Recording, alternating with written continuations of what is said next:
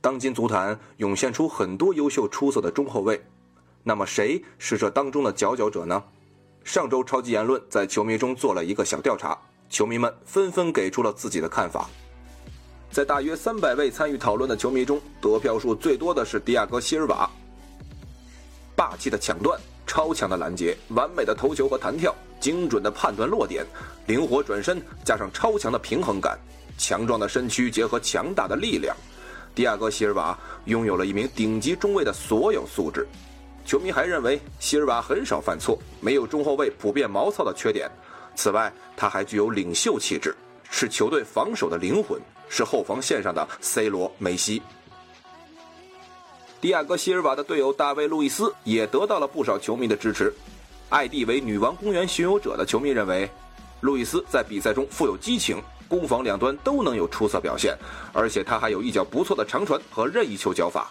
但也有球迷认为，路易斯在防守端太过冒失，容易犯错。尽管已经是三十四岁的高龄，但特里的发挥仍然是世界级的表现。本赛季英超前二十六轮，特里全勤，而且没有领到黄牌和红牌。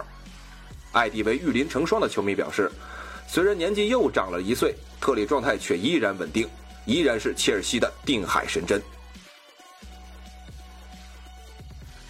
本赛季表现同样稳健的还有巴萨的皮克和半人的博阿滕。艾迪维那个十号的球迷认为，只要端正态度，皮克仍可以算得上是世界第一后卫。艾蒂维不允许你进入我视线的球迷则表示，博阿滕的进步非常大，身体素质也十分出众。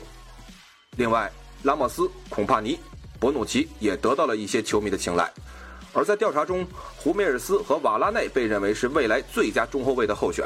在所有调查结果中，有一位网友给出了独特的选票——诺伊尔。这位改变门将定义、防守范围可以扩大到中场的门卫，才是半人的定海神针。